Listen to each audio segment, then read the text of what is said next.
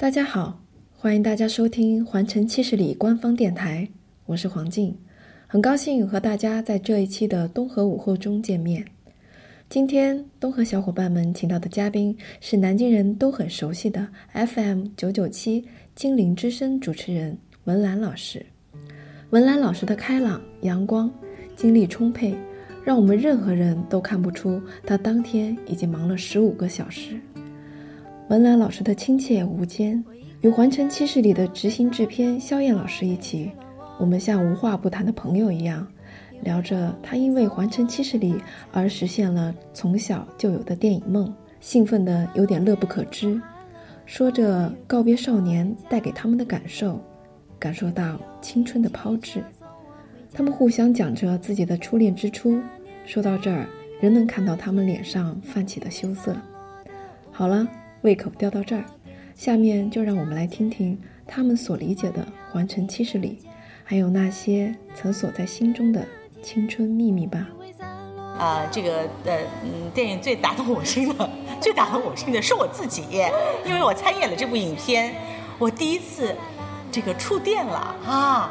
然后其实我大家听我的语气很戏谑，好像我是在调侃一样，但是我是一点儿没有，因为我们那个年代，呃，肖燕知道，我们都是看着电影长大的，对对，我们那时候所有的文化生活，大都全部来自于电影，对对，所有的梦想因此而派生。对，我觉得我们其实那个就是生长的背景很像。然后一个年龄接近，那时候没有游戏机，没有电视机，我们只能看电影。那当然，而且我们都来自非大城市，对对对对，对吧？然后，然后在那时候，徐州那时候，我相信我也没有很多戏剧可以给大家看，所以可能电影是你唯一的一个，就是就是就是艺术的熏陶和和娱乐。对南啊，我们当时在南通，南通的几个电影院，我们都如数家珍哈。呃，包括我在还在南通的县区，跟爸爸妈妈看我那时候。都露天电影到农村，今天到几大队放电影，我们就一定要跑到几大队去看，啊，那种，呃，太，这个电影真的是我们少年童年期最重要的内容，啊，并且我在很小的时候，我认为，也许我说我不知道电影是怎么生成的，我以为有一个机器随时在拍我们的生活，所以我经常走在白云下，很注意自己的表情。我以为，所以一开场，一开场走的。我以为就拍下来，如果好的就剪下来，就放在电影上，所以很注意自己。所以就是那时候，我就觉得电影演员是一个我最向往的，并且。很羞于，没我没有告诉过任何人，我的梦想是一个电影演员啊，因为那时候后来就发现，哦，自己是不好看的，并且那是高高在上的。嗯嗯。但是那时候我们就觉得电影演员是我们多么向往、最向往的一件事，呃，最不好羞于启齿的一个职业。嗯嗯。那那时候，并且我觉得，呃，我我我我还说到那个那个啊，前几天我和张胜平老师啊见面，对对，我才知道。张沈平老师，哈，这个江苏电视台的著名的节呃节目电视节目主持人，他从小是在八一电影制片厂的大院里长大的。他跟我说，呃，他说到呃王新刚啊啊，说到这个啊那些著名的演员，就像家里旁边的邻居一样啊，我觉得哎呀。那可是我们小时候每次看电影的时候，那个闪闪发光的地方，红星红八一咣咣咣咣放光芒的那个，哎呀，那个对我们来说就是真的是。呃，是我们完全触手呃有怎么触手都及不到的地方，比现在年轻人对于这个呃明星的梦想啊，还还要离得很远。明星他会比如说来演唱会，我可以看到，对对，那个只能在屏幕上看到，没有什么什么见见面会啊。所以对电影来说，我真的是我们的一个梦。啊，在很多年之后，人到中年的时候，终于萧炎和牡丹让我在的摄像呃电影机前面走了几秒钟，我非常认真的走了这几秒钟，希望它成为永恒。开场的第二个镜头，然后所以大家一定要仔细的收看。啊，对对对，我很满意哈。呃，这个呃朱梅老师和我一起走，他那么高，那么高，那么修长，但是我在他身边居然。还能看啊！我拍的比想象的要苗条一点，我我非常满意啊！只是大家要定睛看。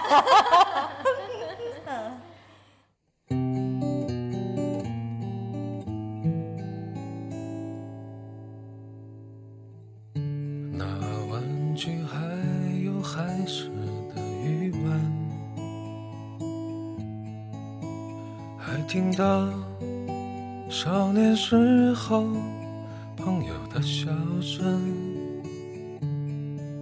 我只是穿过这街，只是刚刚遇见了你，怎么就在这阳光下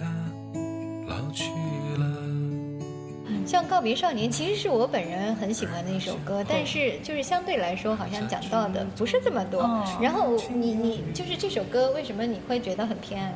啊，不知道，就是这首歌是这个专辑当中最打动我的歌，我在节目当中播的也是最多的。嗯、我觉得那种，呃，光影颤动般的那种恍惚而过，就是觉得，呃，如果用画面表展现，它一定是，呃，刚刚。开始穿衣服啊，其实已经刚刚那个少年准备去参加一个派对，嗯但是他还在这个屋子里的时候，他已经老了。其实，因为我们到这个年岁，就会觉得啊，过得太快了。嗯啊，我的孩子一一晃眼，他已经是可以独立。呃，走出我的家门啊，离开我去远方的那个孩子，但是其实我还没有接受这些，嗯嗯嗯我还没有缓过神来，嗯。他已经长大了。然后我觉得我还记得自己的懵懵懂初恋，嗯。然后还在那样的情绪当中，呃，我已经要作为一个长者的姿态，笑看淡然的笑看这一切了。嗯。我嗯就觉得啊，时间过得真快，恍然之间就一切。就这样就这样过过去了啊，并嗯。且呃，这个旋律非常动情、伤感的点到了我心底最疼的那个角落，啊，这样戳一下，然后我觉得，呃，反正每听一次，我心里都痛痛的，然后有一种想流泪，但是还是克制住了的那种感觉啊，就嗯，其实这首歌，因为我跟麦穆丹反正是认识很多年嗯了，然后这首歌其实我也是，就是我认识他不久，然后他的因为这些小样，我很多年前就都听过，嗯嗯，然后也是这首歌给我特别的触动，然后因为它让我想起我的少年，因为它的旋律其实有一点点日本话，觉得吗？对对对对，然后，然后，然后就还有那个情绪，就是就是，确实，就我很我也喜很喜欢他的词，因为可能听那个时候，现在当然可能有，就像你讲的，就是就是到了这个年纪，可能有更多更深的一个感受。但是当时听这个歌的时候，虽然就是还没有大概三十岁左右，啊还年轻啊嗯对，还还没有像现在现在这么更深的体会。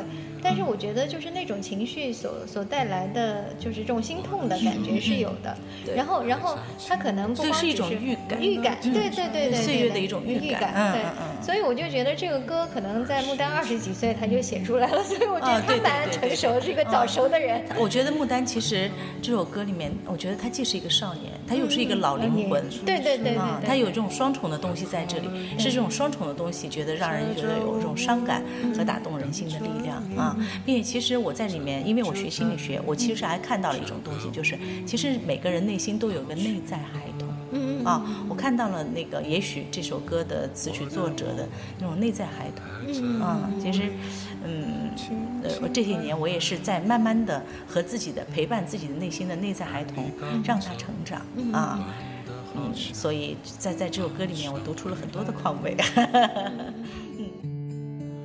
我只是梦见了你，陪我相看到黎明，就在这个梦里老去了？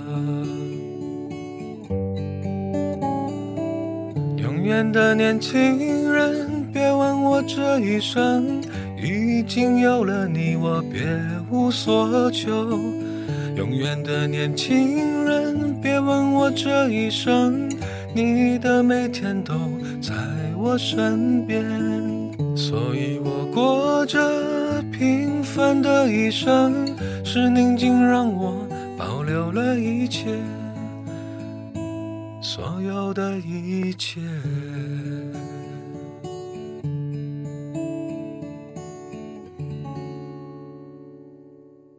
节目里面讲了学霸，然后讲了林佩熙，小师妹也稍微讲了几句，然后其实女老师没有讲，啊，女老师那个没有讲，嗯。那其实我做过女老师的，嗯，那是不是有学生这个案例你？哎，估计是的。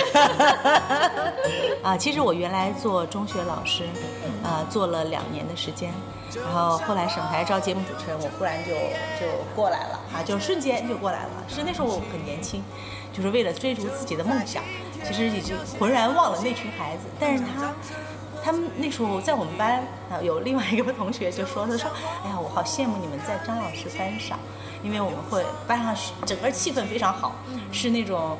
呃，普通班里面成绩最好的，一定是呃体育成绩最好的，就是全全全校运动会体育成绩第一名的那种班级，就凝聚力特别强。但是那时候我就立刻就奔向自己的前方走了。孩子后来据说，就是特别特别的对所有来的老师都都很排斥。呃，对对。然后我当时就是为了自己的理想啊，奔的幸福生活、快乐去。但是我会忽然半夜。呃，忽然梦醒，就想到他们，会觉得心非常痛的一种感觉。呃，我也不知道他们是不是会有暗恋我，但是我知道他们跟我的感情非常好。嗯，然后很多年之后我回去的时候，呃，发现我们之间的距离很小。那时候觉得他们是小孩子，发现他们已经长大了，已经工作了，呃，有了自己的家庭生活。所以，呃。可能就是我，我有这样的经历，我不知道我的学生们是不是啊？曾经他们好像还蛮喜欢我的，但我们自己在年轻的时候好像也有暗恋老师的这样的事情。对对对对对，就是但是在我所有的经历当中，这种条件和机会很少，因为男老师要不是老头子，要不是长得很不好看的男人，但是我们总是能够创造条件去暗恋一些男老师，就是我们咬人咬牙也暗恋了。我会和你分开。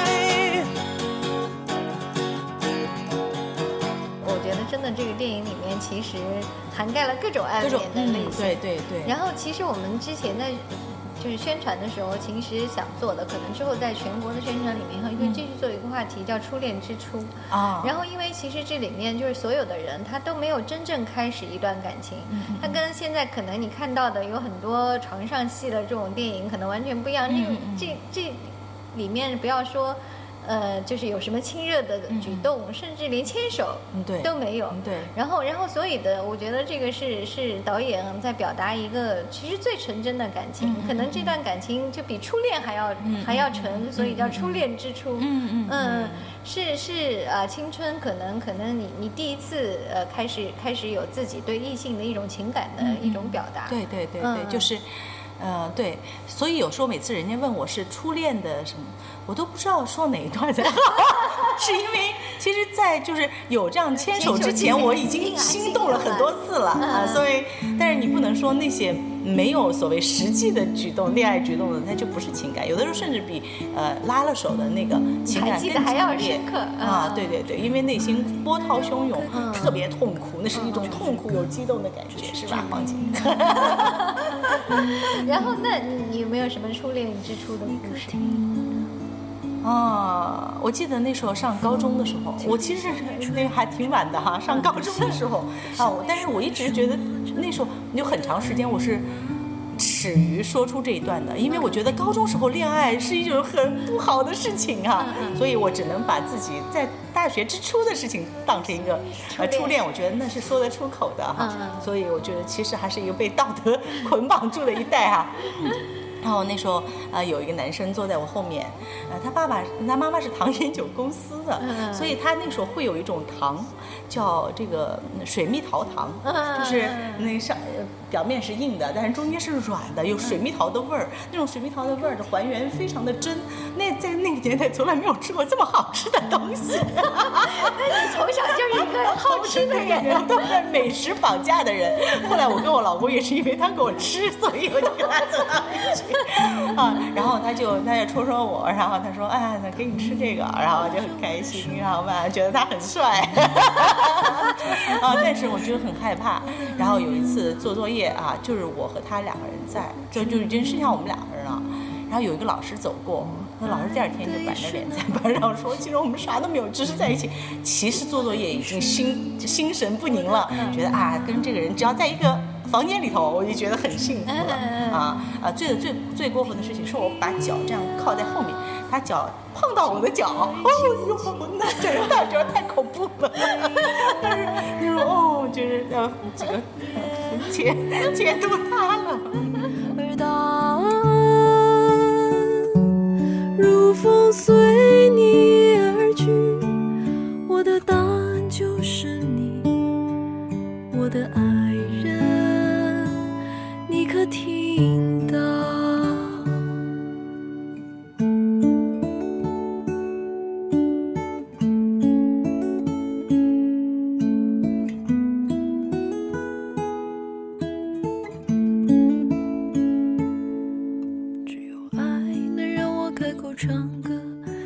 歌只是唱给你的，我的爱人啊，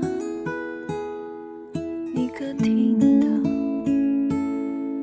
当风轻轻向你吹着，我的心也向你说着说着，我的爱人啊，你可听到？我觉得其实就是在做呃就是这个电影的时候，其实有他很多呃少年时候的情感的投射。然后，所以当他的老师就是当年带他们环城的这个钱铁峰老师看了这个样片之后，他说。说的，你还可以更加开放一点，你表达的太含蓄了。说现在的孩子比这个要开放，然后，然后，然后，但是，但是我相信啊，因为，因为我们后后面到那个就是分别两个外语学校，一个是我们。就是就是做取景地的这个仙林外校，就是外校的仙林分部，然后一个是南外去做，还是有不少的。我我相信现在不是，即使是现在一个很很很开放的年代，有很多中学生可能在公车上面公开场合就搂搂抱抱，有亲热的举动。但是我相信，一定是就是有很多的孩子，对，我觉得还是有这种其实美好的灵魂最初它不是呃轻易的那种。呃，嬉戏和熟人，而是非常慎重的一份颤栗和谨慎、害羞，啊，一定是这个样子的。然后呃，那那时候我们是很怕，真的很怕，然后又向往又很怕。然后我我其实我到我儿子这个年代，他们九十年代中期的小孩，他依然是沉重的。我觉得，哎，对你比较有发言权。对对对比如说，比如说，比如说，就是就是，比如说，你你儿子的那个，就是他的年纪正好是跟电影他们这个是同，对啊，我们拍戏的时候他正好是高三，对对对对对对吧呃我嗯我我儿子是那种，我觉得其实很长时间他是那种。嗯，很放弃状状态，心里很压抑，很难受，他讲不出。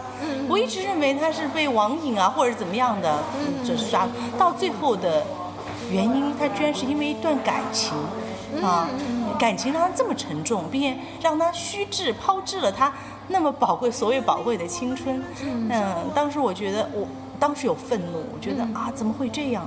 但是后来我想，嗯，所有真挚的付出的情感一定会成为他人生宝贵的财富。嗯浪费就浪费吧。所以我在这个呃陈家的身上看到了一种。呃浪费青春的抛掷啊和浪费，对对对对对对但是其实青春很多的时候都是这样肆意的浪费着，嗯嗯嗯嗯，对，然后我就辛苦后我我相信穆丹听到这个会很高兴，因为因为他觉得就是说就是说，因为这个情节当中可能。比如说，习惯了传统电影的情节性故事的人，然后会觉得这个有当中很多不可理解的地方，啊，然后，然后，然后，穆丹的他的其实想法，他觉得青春就是无意义的，青春就是浪费。对你那个时候并不知道它是一种浪费。对，我觉得这个我在我儿子身上严重的看到了这种浪费。嗯啊，当时我觉得非常的急躁，因为我是用一种功利的眼光在衡量我的孩子，我希望他永远不要输在起跑线上。但是人家就是慢慢悠悠的走，嗯啊，然后。嗯，他认为这一切都是值得的，尽管也许那个人也许未必是值得的，嗯但是对他的青春成长来说，这一段对他是非常的宝贵的啊。每一寸接近都已经嘲弄你不能拥有。告诉我哪一个一代还藏着你的理想？